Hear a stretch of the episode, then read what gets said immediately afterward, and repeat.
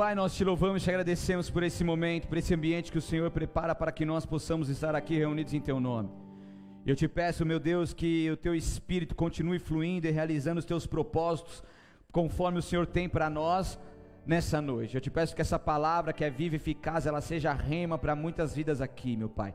Que nós possamos nos abrir ao teu mover, que nós possamos a, nos abrir à tua verdade, a tua verdade possa vir penetrar em nós e nos libertar, nos levar a algo maior, nos levar a um rompimento, nos levar a uma maturidade, nos levar a um mover profético que nunca antes vivemos. Eu te peço, Pai, que seja liberado sobre nós esse tempo novo, esse avançar do Senhor sobre as nossas nossas vidas para que nós possamos continuar perseverando até o fim em Cristo Jesus. É assim que eu te peço e agradeço em nome de Jesus. Amém e amém. Glória a Deus.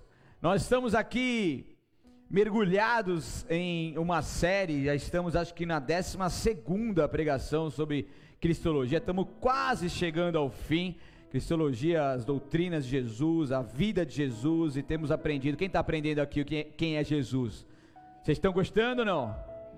É muito bom quando a gente começa a estudar a palavra de Deus e aprender sobre a vida de Jesus, isso nos torna cada vez mais apaixonados por Ele, e nos faz cada vez mais nos render verdadeiramente a Jesus Cristo de Nazaré. Então nós teremos algumas outras pregações aí, mas chegando ao fim, logo mais teremos uma outra série com certeza, sempre para nos edificar e nos abençoar. Mas nós aprendemos aqui no decorrer desses sermões que Cristo ele é a pedra pela qual a igreja se fundamenta, que Cristo é o tema central de toda a Bíblia, é tudo por ele, para ele, são todas as coisas. Então, estudar sobre Jesus e conhecê-lo cada vez mais é como beber água quando nós estamos sedentos. Então, quando a gente vai aprendendo sobre Jesus, a gente vai bebendo dessa água viva e isso vai nos saciando, isso vai nos abençoando. Ninguém pode se comparar a Jesus, nenhuma religião, nenhum mestre, nenhum rabi, ninguém na face na terra, nenhum doutor da lei, nenhum que foi levantado aí e é venerado, pode se comparar a Jesus Cristo. É Ele que supre todas as necessidades espirituais quando nós nos envolvemos com Ele. Então, quando nós o buscamos, Ele vem sobre nós com suprimento espiritual. É nele que estamos enxertados, e quando estamos enxertados nele, nós temos esse, essa plenitude, nós somos saciados, nós nos envolvemos com Ele, podemos ter então o acesso, o receber os nutrientes espirituais, naturais, emocionais que provém então de Jesus Cristo, caminho, a verdade e a vida.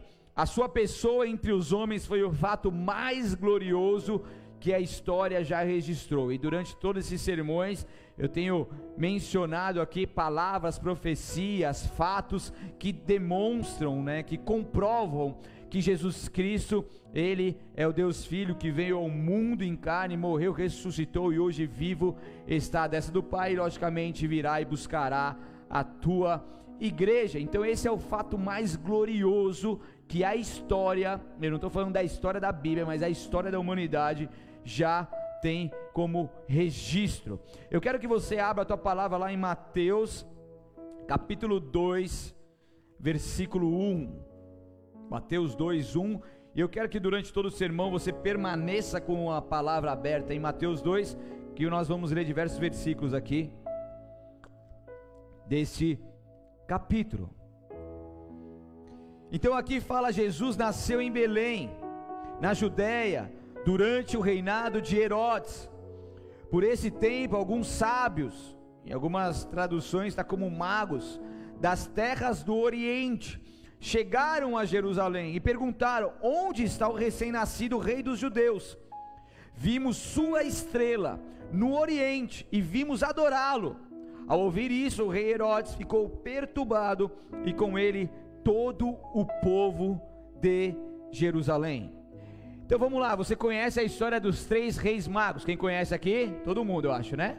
Acho que desde pequenininho você conhece a história dos três reis magos. Na verdade, três reis magos é, não, se, não se pode comprovar de maneira alguma que foram três. Na verdade, muito provavelmente foram muito mais reis magos que na verdade não era aqueles caras cheios de magia com aquele chapéu em forma cônica, né, que com aquele manto preto que ia fazer magia, certo? Mago na verdade eram sábios, eram sábios da lei, pessoas que estudavam, pessoas que eram conceituadas nas suas regiões. Estão comigo? Amém? E por que que falam três reis magos? Vocês querem saber ou não? Vou dar uma aula para vocês hoje. Estão comigo ou não? Tá com o cinto apertado? Sim ou não?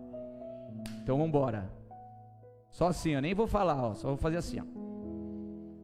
Que nem meu amigo aqui, ó. Certo? É... Então por que três reis? Porque quando os magos vieram, encontraram ali a família de Jesus, né? José e Maria, ao entregar os presentes, eles entregaram três presentes. Então, por entregar três presentes, que simboliza ali, cada presente tem um simbolismo. Eu já preguei aqui, posso trazer alguma coisa se Deus assim permitir. E, e assim eles acham que seriam três, porque foram três presentes, mas não, tá? Então a Bíblia Sagrada fala de, de alguns sábios, alguns magos, alguns, algumas pessoas de maneira alguma seriam três, muito provavelmente seriam muito mais, tá? Então não se sabe quantos sábios eram e nem ao certo como que eles sabiam que de repente surgiu uma estrela e essa estrela chamada de Belém, porque surgiu em Belém, aonde Jesus nasceu. Na Bíblia não fala estrela de Belém, mas é, é, é, é considerada de Belém por estar em Belém. E não sabia o certo porque que não sabiam que a estrela de Belém como que mostrava, que mostrava ao mundo que o Messias havia nascido. Esses homens sábios, entendedores da lei, que tinham acesso à Escritura, ao Antigo Testamento, Jesus Cristo, como nós vimos aqui numa pregação, que ele é o maior cumprimento profético de todos os tempos.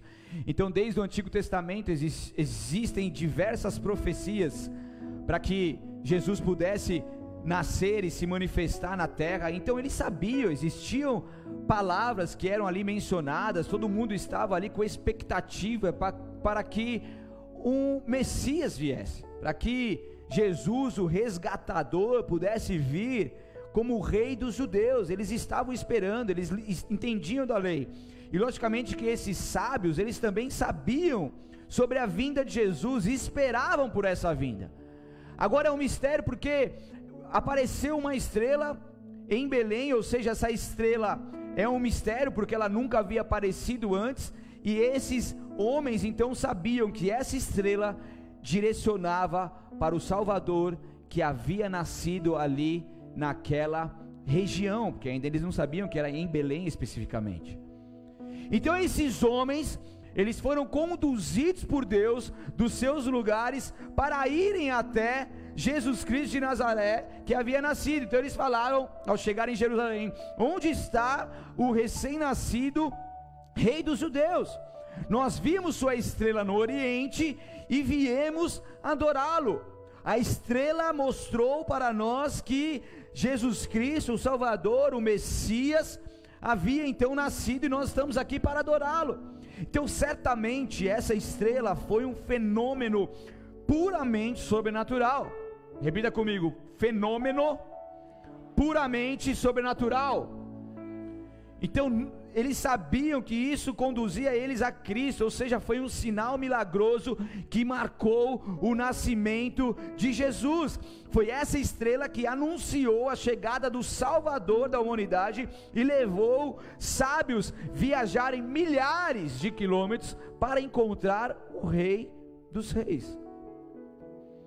Então esses sábios estavam ali nas suas, nos seus lugares e eles então foram conduzidos por Deus através desse sinal que estava ali visível a milhares de quilômetros, conduzindo eles até Jesus Cristo. E alguns estudiosos dizem que cada sábio pertencia a uma região diferente e eles juntos representam o mundo inteiro prostrado em adoração diante de de Jesus. Então eles vieram de diversas regiões diferentes, simbolizando ali o mundo inteiro. Então não foi só um sábio num determinado lugar, ou um grupo de sábios em uma determinada região, foram alguns sábios em determinadas regiões que tiveram ali a, a mesma revelação daquela estrela para que pudesse então ir em busca de Jesus. Então ali eles reconheceram Jesus como Messias, enquanto esses sábios reconheceram Jesus como Messias, enquanto o povo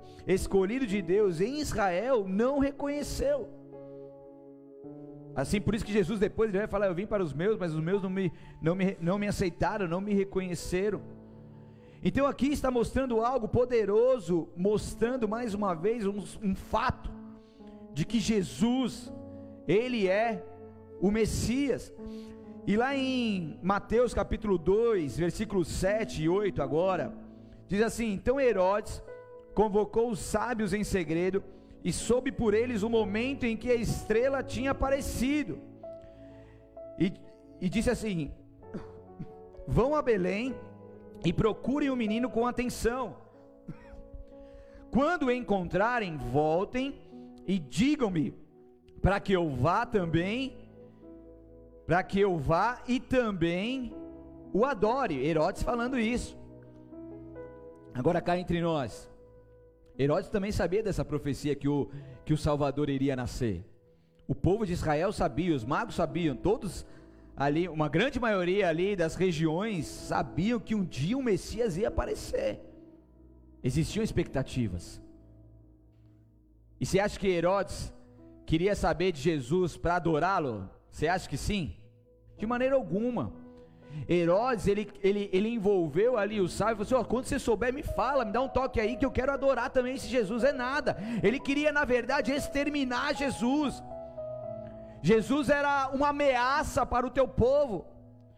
Jesus era uma ameaça para a religião, para tudo, para a sua cultura, para tudo aquilo que eles já viviam, para o reinado de Herodes. Jesus era uma ameaça. Jesus, então ele veio e ao vir, ele já nos primeiros dias de vida, já começa a sofrer diversas dificuldades. Na verdade, antes de nascer, a gente vai entender um pouco mais sobre isso dificuldades para que esse cumprimento profético não viesse a acontecer. Herodes queria matá-lo, e quantas coisas que já aconteceram nas nossas vidas, na tentativa de nós não estarmos mais vivos no dia de hoje. Quantas coisas já se levantaram, quantas coisas já aconteceram para que nós pudéssemos estar ali com os nossos legados mortos, com os nossos sonhos enterrados, com os nossos propósitos com Deus enterrados quantas coisas que se levantaram contra as nossas vidas para tentar nos matar na vida espiritual, nos matar na nossa saúde emocional, nos deixar inválido para viver uma vida plena com Deus. Por quê? Porque o inimigo ele sabe o potencial, ele, ele sabe o potencial que, que, que Jesus seria e ele quer o que? Matar no embrião, matar no ventre, matar antes de nascer, e depois que nasce, quer matar nos primeiros dias, porque sabe, se crescer, vai vingar, e se vingar, vai fazer um estrago nessa terra, vai realizar propósito, vai deixar muito demônio saindo para correr, e vai cumprir as profecias. Então, em todo momento, nós vemos uma investida das trevas para matar aquilo que está nascendo. E por isso que as mulheres sentem dores de parto, por isso que as mulheres sofrem dores, elas sofrem na sua gestação, porque aquela gestação dolorida e o parto ao vir à luz é para trazer vida, e por muitas vezes ela sente essa dificuldade, mas quando nasce a vida, nasce a promessa de Deus, nasce o propósito de Deus, e coisas grandes começam a acontecer.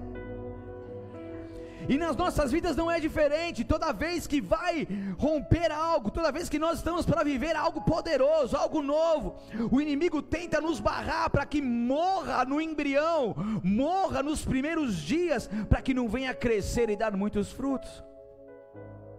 Então, se você pegar um solteiro, por exemplo, quando ele começa o solteiro que passa diversas lutas, ele começa então a orar com alguém, ele começa a se envolver emocionalmente com alguém. O que, que o inimigo quer? O inimigo quer derrubar o solteiro nesse momento nesse momento de envolvimento, nesse momento de oração, porque sabe, ser solteiro, casar em submissão, em obediência e com propósito, e haver essa união de propósito entre um e outro, quando isso acontecer, eles vão decolar e vai dar muito trabalho para o inimigo. Então, o que o inimigo faz? Ele vai minando as forças para tentar fazer com que o casal não venha casar em santidade com qualidade.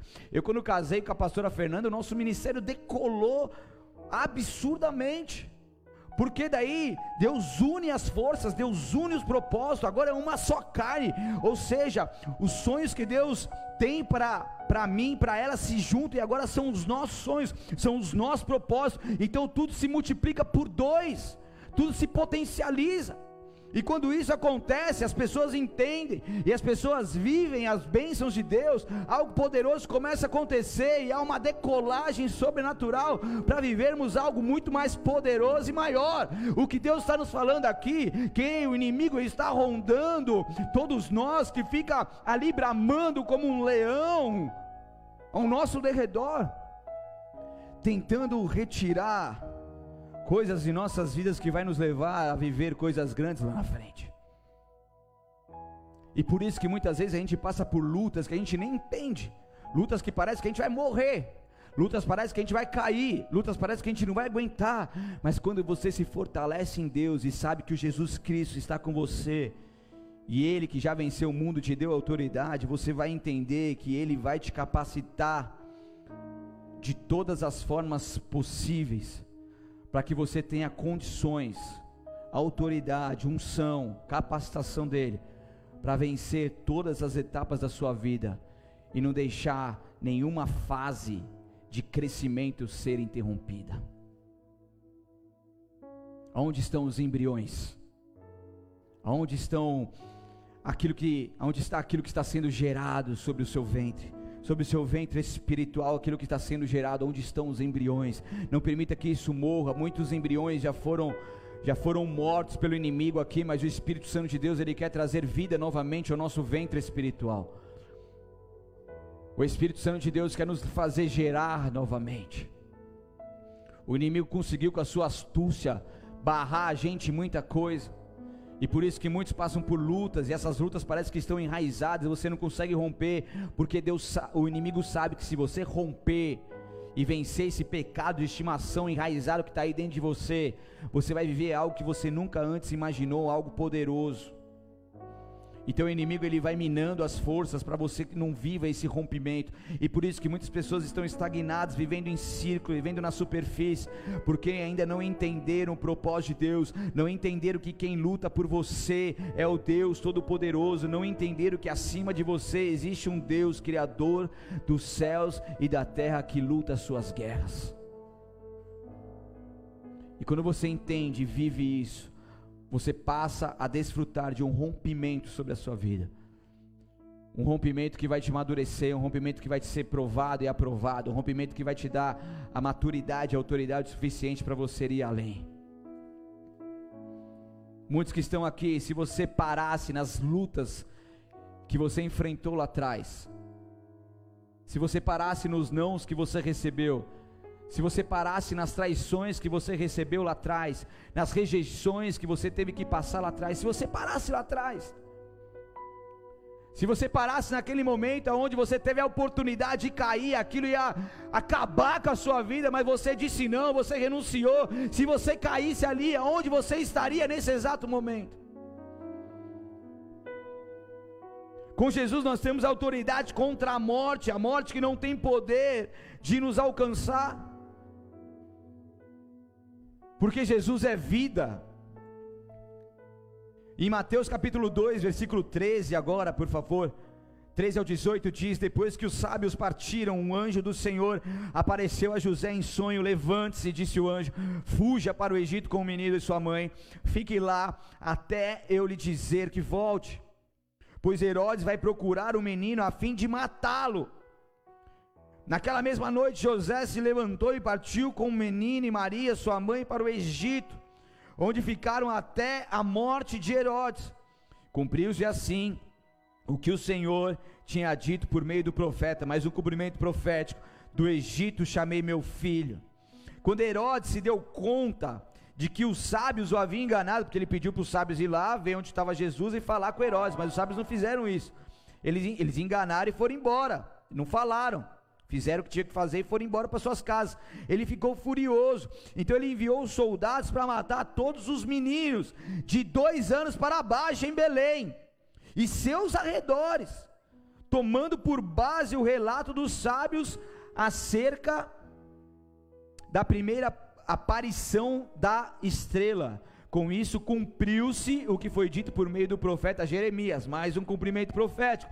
Ouviu-se um clamor em Ramá, choro e grande lamentação. Raquel chora por seus, por seu, seus filhos e se recusa a ser consolada, pois eles já não existem. Até aí por enquanto. Gente, cerca de 20 a 30 crianças nessa época foram assassinadas a mandato do Herodes na tentativa do futuro rei Jesus ser eliminado. Você tem noção que é isso?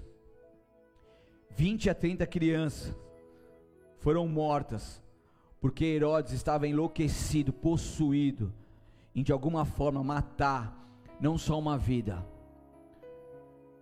mas matar o maior cumprimento profético de todos os tempos. Não matar só uma vida, mas matar um legado, matar um sonho, matar aquele que traria sobre nós salvação, libertação, vida eterna. Você tem noção o que, que o inimigo vem para fazer? Qual que é a investida dele? Vai muito além do que, que nós podemos imaginar. E quantas vezes nas perseguições da vida você teve que tomar uma atitude repentina e sair da sua zona de conforto e mudar para um outro lugar? Teve que mudar a sua rotina às pressas porque você estava correndo o risco de morte. E quando eu falo morte, eu falo em morte em todos os sentidos. E você teve então que renunciar a muitas coisas para que não fosse morto ali também espiritualmente. É quando você está lidando com certas coisas, mas de repente você vê, se você continuar assim, você vai morrer. Você vai cair. Você vai deixar de viver aquilo que Deus tem para você.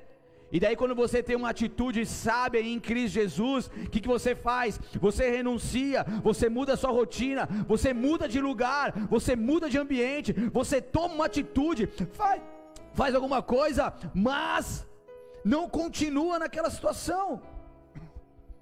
E é isso que nós temos que fazer. Deus espera de nós sacrifícios.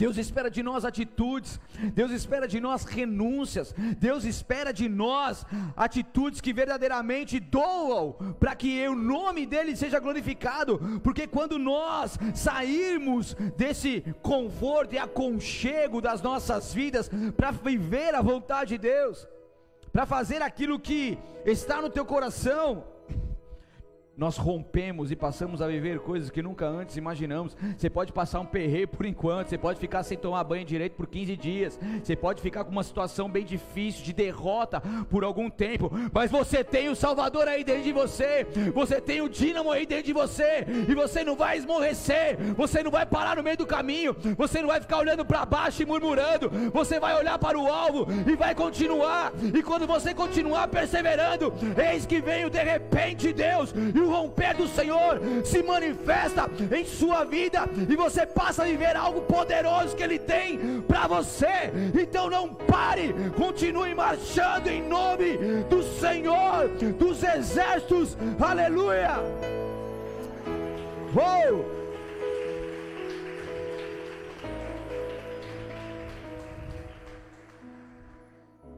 Vamos mais um pouco agora no versículo 22 de Mateus 2. 22 ao 23. Os últimos versículos diz assim: Então José se levantou e se preparou para voltar à terra de Israel com o um menino e sua mãe. Soube, porém, que o novo governador da Judéia era Arquelau, filho de Herodes, e teve medo de ir para lá. Depois de ser avisado em sonho, partiu para a região da Galiléia. A família foi morar numa, numa cidade chamada Nazaré. Cumprindo-se deste modo mais um cumprimento profético. O que os profetas haviam dito que Jesus seria chamado Nazareno. Então aqui, entenda uma coisa, olha, olha o que essa família teve que sacrificar para poder gerar Jesus Cristo de Nazaré. Depois eu eu eu tô indo de trás para frente, depois eu falo o começo aqui, vocês vão entender tudo, vão linkar tudo. Mas de repente, Jesus Cristo estava ali, já tinha nascido, né? Os sábios já tinham visitado eles ali, tinham honrado, adorado. Esse homem essa família tem que fugir para o Egito com medo de ser morto. Porque senão Herodes ia pegar Jesus, ia matar Jesus ali com seus primeiros dias, meses de vida. E aí ele teve que se submeter a uma situação. Ele não estava nem na sua cidade natal, Nazaré. Ele não estava nem na cidade natal dos seus antepassados, Belém. Mas ele vai para o Egito. Ele vai para um lugar inóspito, ele vai para um lugar onde ele não estava acostumado, não era o lugar que ele gostaria de ficar, ainda mais com a sua família, não era um conchego do seu lar. Talvez, talvez ele não conhecia ninguém naquela região. Vocês estão comigo? Mas ele teve que submeter. Por que, que ele teve que submeter? Porque ele teve que submeter o processo. Sabe o que acontece? Muitas vezes a gente quer viver o propósito. A gente quer viver coisas grandes. A gente quer ter a nossa casa. Mas a gente não submete aos processos da vida. Deus só vai te levar a lugares altos, a viver coisas grandes nessa terra, a partir do momento que você se submeter aos processos da vida. E alguns desses processos certamente vão doer. Alguns desses processos certamente vão te tirar do conforto. Vão te levar para uma terra que você não está acostumada. Vão te levar a um lugar que você não conhece ninguém. E é nesses momentos que é só você e Deus. E nesses momentos que é só você e Deus é que você é moldado pelo oleiro. Você se torna maleável nas mãos dele. Você permite que esse processo venha te transformar. Você não consegue nem murmurar porque o seu coração está firmado em Jesus. Você não dá tempo de você ficar ali olhando para as coisas, questionando, você simplesmente foca em Jesus, porque você tem a convicção de que Ele está com você por onde quer que você ande. E daí Deus vai te provando, Deus vai te fortalecendo, Deus vai te abençoando, Deus vai te fortificando, até chegar o momento, agora pode sair deste lugar, vai para outro lugar, porque esse é o momento. Seja fiel no pouco, e no muito eu te colocarei. Tem gente querendo muito, mas não é fiel nem no pouco. Tem gente querendo receber coisas grandes com Deus, mas não é humilde, não se humilha perante a tua potente mão. Então essa família entendeu o propósito, eles sabiam que eles estavam ali com o Salvador. O anjo do Senhor havia visitado Maria, Maria foi gerada, Maria começou a gerar Jesus ali, eles sabiam que algo grande aconteceria ali a partir de Jesus Cristo de Nazaré, e eles deram a sua vida para que esse cumprimento profético acontecesse. Jesus então estava ali, Jesus como rei, e como rei ele vai reivindicando essa autoridade, como rei, como rei Jesus, nós precisamos deixar ele reinar nas nossas vidas. Jesus precisa reinar nas nossas decisões, porque aquele que quer ser discípulo, ele tem que estar disposto a sacrificar o que for necessário. Jesus é rei, mas muitas vezes nós queremos reinar nas nossas atitudes, nós queremos tomar o controle das nossas decisões, nós queremos tomar o controle do tempo, nós queremos fazer do nosso jeito, e isso impede com que o próprio Jesus reine em nós, que o próprio Jesus reine em nossas decisões, mas o discípulo é o seguidor, é aquele que se entrega, é aquele que verdadeiramente segue a vontade de Deus. Em Romanos 8, 7 e 8, diz: Pois a mentalidade da natureza humana é sempre inimiga de Deus. A mentalidade da natureza humana, ela sempre vai pensar no natural, ela sempre vai ser contra os atributos de Deus, a sobrenaturalidade, como Deus pensa, ela sempre vai ser um empecilho para aquilo que Deus quer fazer nas nossas vidas, sempre vai ser um empecilho para que o dínamo se manifeste em nós. Nunca obedeceu às leis de Deus e nunca obedecerá. Por isso, aqueles que ainda estão sob o domínio de sua natureza humana, não dá para agradar a Deus. Estão comigo? Então aqui está falando e nos provocando, esse texto nos provoca a entender se realmente a nossa mentalidade tem sido uma mentalidade de um homem natural, tem sido regido por uma natureza humana, que é inimiga de Deus, ou se não, a mente nossa tem sido a mente de Cristo, a mente que, que consegue então compreender Aquilo que Deus tem para nós e através de nós consegue se conectar com Ele a uma sobrenaturalidade e viver coisas grandes e poderosas que Deus tem para nós e através de nós.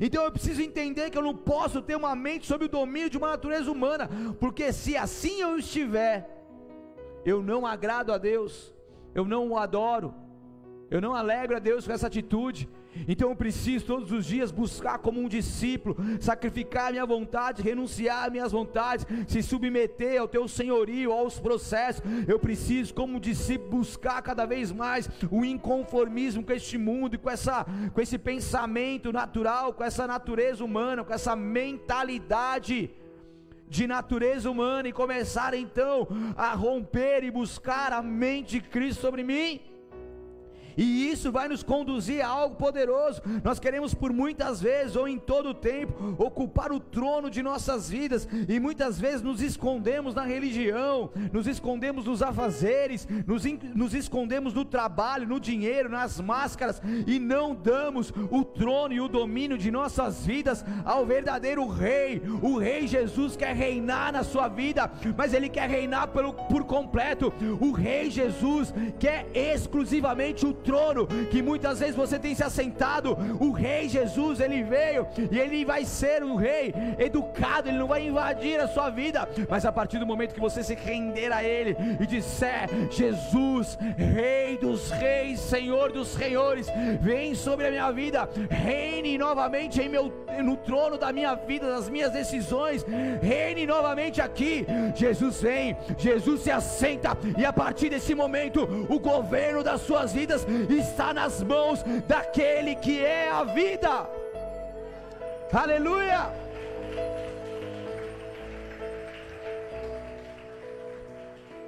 Em Romanos 5,10 diz: Pois se quando ainda éramos inimigos de Deus, nosso relacionamento com Ele foi restaurado pela morte de seu filho.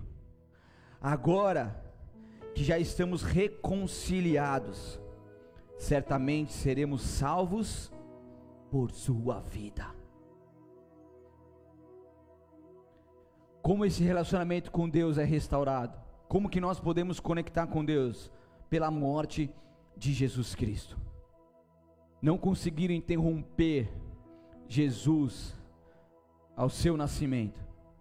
Todas as tentativas de eliminá-lo da face da terra foram frustradas. E esse Jesus Cristo, ele pôde então dar a vida dele, viver a vida dele, cumprir todas as outras profecias e dar a sua vida por nós, morrer na cruz do Calvário por nós, e assim podemos então ser reconciliados, certamente salvos por Ele, por causa da sua vida em nossas vidas. E quando Jesus vem sobre nós, a transformação ela acontece.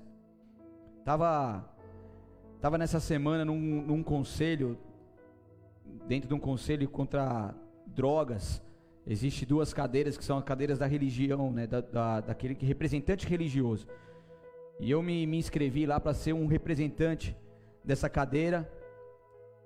Estava ali, então, eu acho que é importante a gente entrar nesse meio, poder ajudar com a experiência que nós temos como, como pastor, no caso, na espiritualidade, e logicamente que a gente entende que é Jesus. E nesse meio é, tem pessoas que se levantam que são contra isso. Então, foi feito conselhos lá atrás que entenderam que duas cadeiras precisam ser cadeiras de pessoas para assumir essa cadeira de cunho religioso, porque entende que isso é importante no combate às drogas, porque a gente precisa se unir com uma rede. Então tem gente que é, que é advogado, tem gente da CAI, tem gente da, das organizações de sociedade civil, que são as antigas ONGs, e cada um vai formando a rede e a gente vai ajudando o adicto. Estão comigo? E daí um lá se levantou, é, daí sobrou uma, faltou uma cadeira, né? Era para ser duas, eu não sabia, se eu soubesse já tinha ligado para algum pastor, tinha feito um jeito mas não sabia. E quando se fala de religião, pode-se ter qualquer tipo de religião assumindo essa cadeira. E daí o cara começou a falar assim: é, mas não é bem assim, a, a, espiritualidade é algo bem, bem voltado, vai quem quer. Então, tipo assim, ele estava dizendo, resumindo a ópera, que essa cadeira não seria tão importante assim, já que faltou uma, que deixa para lá. Daí eu tive uma vontade de começar a falar e Deus falou assim: não fala, porque eu só ia arrumar confusão, ia fechar as portas e não ia dar em nada. Daí depois foi a votação das, dos presidentes, foram três pessoas lá, para que a gente pudesse votar quem seria o presidente desse conselho de combate às drogas. Estão comigo? E daí uma começou a falar. E essa uma começou a falar, ela começou a se emocionar. Ela falou assim: Eu tenho, eu tenho um filho. Esse filho era usuário de drogas. E por muito tempo, ele me deu muito trabalho. Ela começou a chorar. Daí ela falou: Mas há três anos, esse meu filho foi resgatado através do jiu-jitsu da igreja Bola de Neve e apontou assim para mim.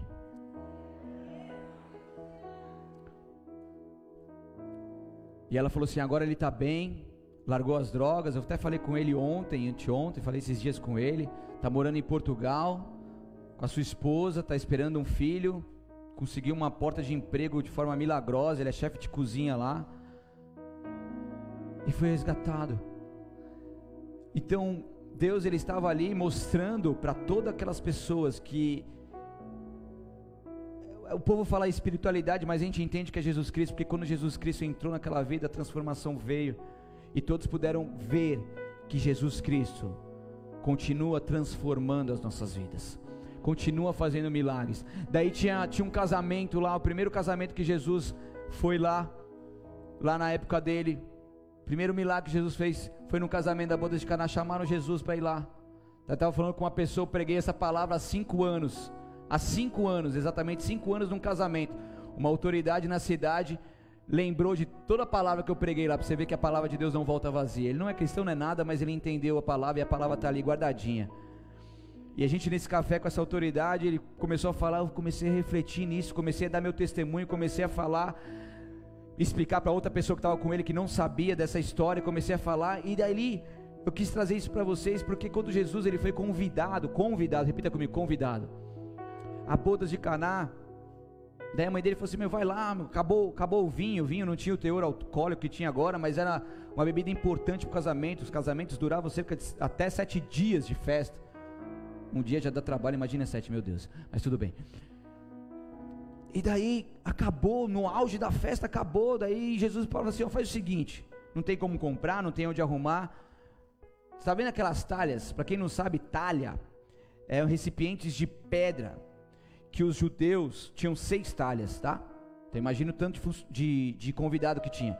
Tinha seis talhas na entrada da, da, da festa ali, na festa.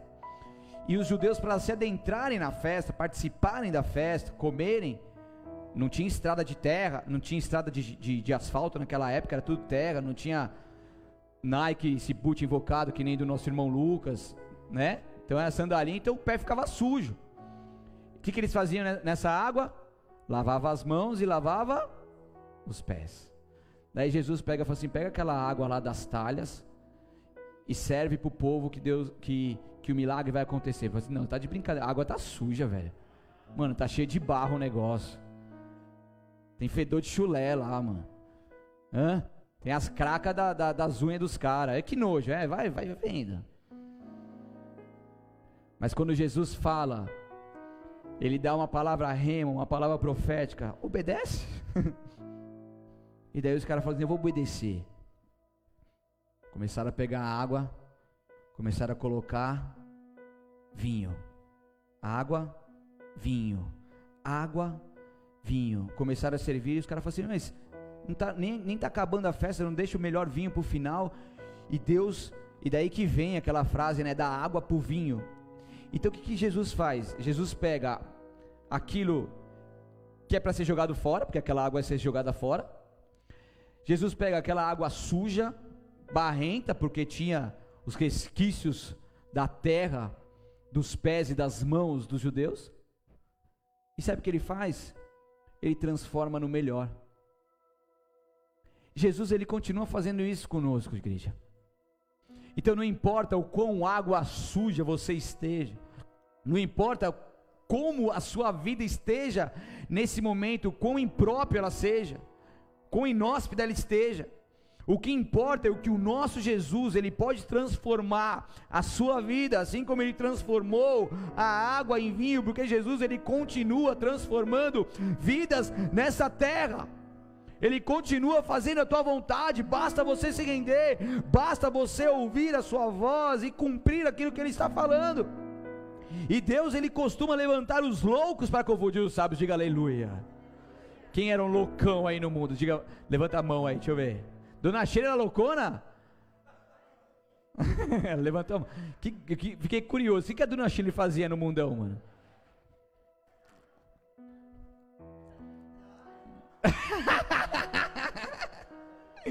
Mas nem no mundão, nem nas décadas de. Andar uns bitoca nos caras aí no mundão, na época de solteiro. Sua mãe não deixava. Aquela época era totalmente diferente, né, Chile? Então namorou com 15 anos e já casou com ele. Casou com 19. Eram outras épocas. Mas quem dava trabalho pro papai aí? Levanta a mão, deixa eu ver, vai. Os que não levantaram não dava trabalho. Então vocês são. Você. Como que fala lá quando. É, deixa quieto. É, esqueci o nome. É separado santo lá? Hã? Não, mano. Deixa quieto, vai. Ah, até que enfim o Grilo voltou. Tô sentindo falta do Grilo, viu? Você tem vindo nos cultos, Grilo? Tem mesmo? Quem não tem visto o Betão aqui nos cultos? Levanta a mão aí. Aí, os irmãos cagueta, tá vendo? Sempre tem uns irmãos ponta firme que cagueta. Se Deus não revela, os irmãos cagueta. Brincadeira, sabe que eu te amo, né? Mas não vem só em dia de escala não, hein, meu? Senão Jesus te pega. Tá? Tem uns crentes que vêm só em escala, né? Não pode. Onde eu estava mesmo até ser interrompido por vocês? É, então nós dava trabalho, eu pelo menos dava muito trabalho. Então Deus ele levanta os loucos para confundir os sábios. O próprio Jesus, ele veio de Nazaré, uma cidade pequena, pouco importante, além de ser pequena e pouco importante, era vista com hostilidade pelos evangelistas, porque era uma cidade que os habitantes provavelmente não acreditavam em Jesus, não aceitavam Jesus, não acreditavam em tudo isso que estava sendo pregado e, e cumprido ali naquele momento. Para você ter uma ideia, José e Maria, eles viviam em Nazaré, vai ver um mistério, hein? Eles foram para Belém por causa do censo do imperador Augusto. Então, quando o censo acontecia, eles tinham que ir para sua cidade natal dos seus ancestrais. No caso, Jesus é filho de Davi. Davi é a cidade natal, então, que teria que assinar o censo lá, anotar o censo lá, seria Belém. Estão comigo? Por isso que eles teve que, teve que ir. E Maria estava grávida de Jesus nessa viagem. Olha o sufoco. E viajou ali até Belém, onde Jesus nasceu, depois teve que fugir para o Egito, para depois retornar para Nazaré. Jesus nasceu em Belém, mas por que, é chamado Jesus Nazareno, Jesus de Nazaré? Porque ele cresceu ali, é, grande parte da sua vida ali, do seu, da, sua, da sua vida, foi em Nazaré, porque é por isso que ele é conhecido como Jesus de Nazaré. Isso é, quem não sabia disso aí? Deixa eu ver. Estão gostando ou não? Estão comigo? Meu Deus, tem que acabar. Ó, desse jeito eu fico com mais vontade de pregar. Mas estou acabando, vamos lá. Estou acabando. Ah, não vou mais acabar então assim tão rápido. Ai meu Deus, vamos lá. Então em Belém o próprio Jesus nasceu, tá? Então, e daí Jesus nasceu aonde? Os caras foram para lá, havia o censo, cidade lotada, abarrotada, não tinha um quartinho velho para eles ficarem hospedados. Ou seja, as hospedarias estavam lotada, 100% de ocupação. E agora? Aonde essa família, aonde Maria vai então dar à luz ao seu filho? Jesus. Aí os caras vão num estábulo. Os caras vão num lugar totalmente inapropriado. Lugar onde fica quem? Os animais. Maria dá luz. Enrola num pano, coloca onde? Manjedora, gente. Sabe o que é manjedora? Uma caixa de madeira, normalmente de madeira, ela ficava um pouco mais acima do chão, e ali era colocada comida para os animais comerem. Olha que legal, resto de comida, né? Aquela coisa. Nas fotos dos presépios você vê um negócio maravilhoso, cheio de luz, é nada, era um lugar sujo, escuro, fedido. Jesus nasceu ali, calma aí, mano, está tá muito, muito, muita contrariedade para mim, muita coisa louca para uma, uma pregação só. Então, nesse lugar, ele foi colocado, no lugar onde existia alimento para os animais comerem, porque esse lugar ele ficava mais alto para os animais terem mais condições de comer e não se espalhar tudo o, o alimento ali. Um ambiente sujo, um ambiente escuro, um ambiente inapropriado. E logicamente que daí os judeus, esperando o Messias, o Salvador, de repente fica sabendo da, da estrela, vem o sábio de tudo, qualquer canto, os caras ficam tudo doido Certo? Estão comigo ou não? Estão no raciocínio? Pois eu pergunto aqui como que foi então. Na célula, na célula. E daí, os caras ficam sabendo que Jesus nasceu numa manjedoura. Eu falei, não, aí não dá, mano. Peraí, o nosso Jesus não vai nascer num palácio, né? O nosso Jesus não vai ser de uma família nobre, manjedora. E por isso que, não só por isso, mas por outras coisas também, muitos começaram a ignorar de que Jesus era o Messias. Estão esperando até hoje. Até hoje estão esperando o Salvador Messias, que já veio, morreu, ressuscitou, e quando vir, vai vir para arrebentar tudo. E daí que vem então um líder mundial e vai enganar o povo. Mas aí que vai ter um tempo onde os judeus, alguns dizem que até todos vão se converter, os judeus mesmo. Por quê? Porque vão ver que estão no engano. Então ele veio para nos salvar, ele veio sacrificando a sua própria vida. Jesus, ele, ele veio da forma mais humilde possível. Depois que ele, que ele nasce, agora ele vai para Jerusalém. Vem aonde? No jumento. Aí demais, cara. Então, entenda uma coisa.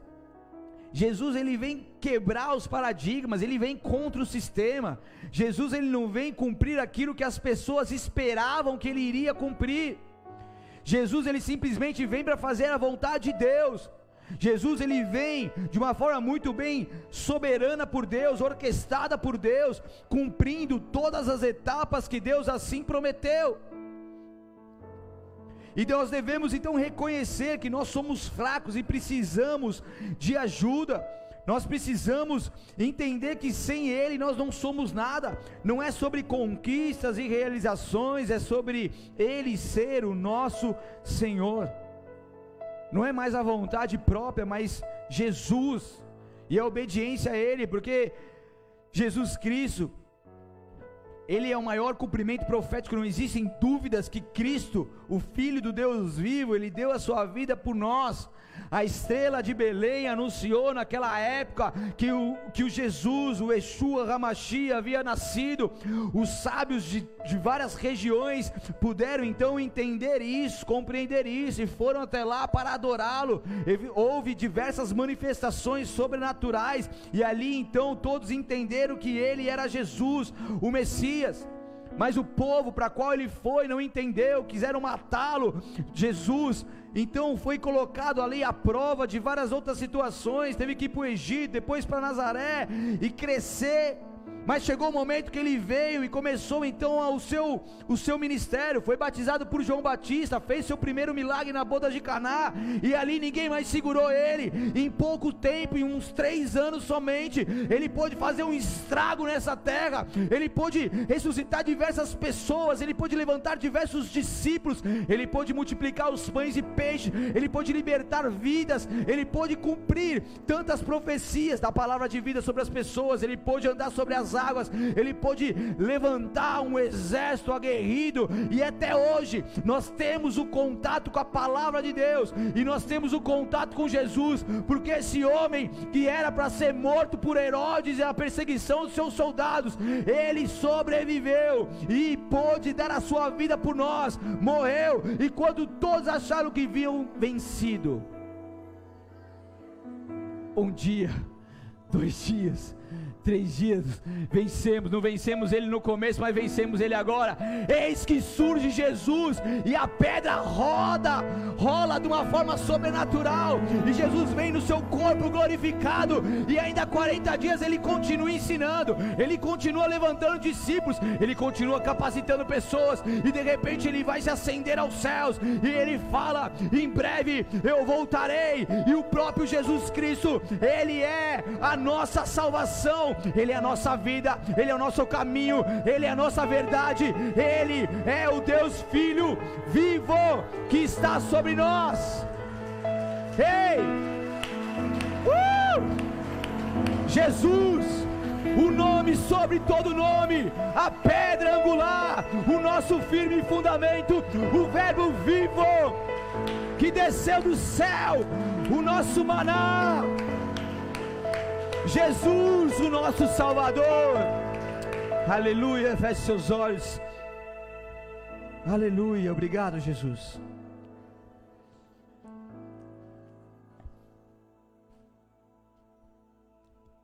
Talvez você está aqui nessa noite e ainda não teve a oportunidade de aceitar esse Jesus para reinar na sua vida. De fazer uma oração de entrega a esse Jesus para que ele seja seu Senhor e Salvador. E se você é essa pessoa que quer dar esse passo agora, você quer ter uma transformação a partir do momento que ele entrar na sua vida, eu quero que você faça um sinal para ele bem simples, que é levantar uma das suas mãos bem alto. Você que está em casa, você que está me ouvindo nesse momento, onde você, onde quer que você esteja, se você quer Jesus, levante a sua mão. Levante a sua mão. Talvez você já aceitou Jesus Cristo, mas você sabe que Ele não é mais o rei da sua vida. Ele não mais governa, Ele não está mais assentado no trono do seu coração. Mas nessa noite você entende isso e você quer então que Jesus volte a reinar. Essa mensagem, essa oração é para você também. Eu quero que você levante uma das suas mãos bem alto, como sinal que você faz para Ele. Não há dúvidas, não há dúvidas que Cristo, o nosso Jesus Cristo de Nazaré, é o Deus Filho que deu a sua vida por nós. Essa história só chega até nós porque ele pode fazer muito bem o seu trabalho, levantando muitos e muitos discípulos. Essa palavra que é viva e eficaz continua sendo propagada aos quatro cantos dessa terra até hoje.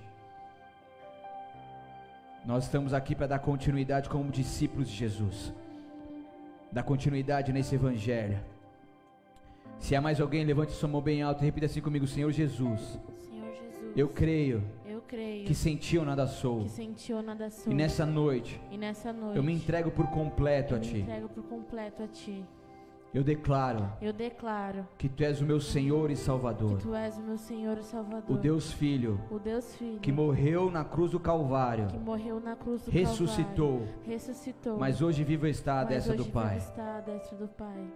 Muda minha história, Muda minha história. perdoa os meus pecados, Perdoa os meus pecados. escreva meu nome Escreva meu nome no livro da vida, no livro da vida para todos sempre. para todos sempre. Amém. Amém. Senhor, eu oro por essas pessoas que fizeram essa oração. Eu os abençoo em nome de Jesus.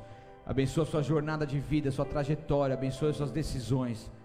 E que haja uma transformação sendo iniciada neste momento. E que nesse processo de aperfeiçoamento e transformação, nada se interrompa, Pai. Que não haja interrupções, mas que os anjos do Senhor estejam acampados ao seu redor, para que eles não tropecem em pedra alguma. E eu te peço, meu Pai, que o Senhor os transforme da água para o vinho. Que o Senhor os transforme, que nada nem ninguém mais roube aquilo que está sendo gerado nas suas vidas, meu Deus. Que o Senhor possa produzir neles uma vida em abundância contigo, experiências contínuas com o Senhor. É assim que eu os abençoo e os declaro pertencentes à família de Cristo, para honra e glória do teu santo nome, em nome de Jesus. Amém.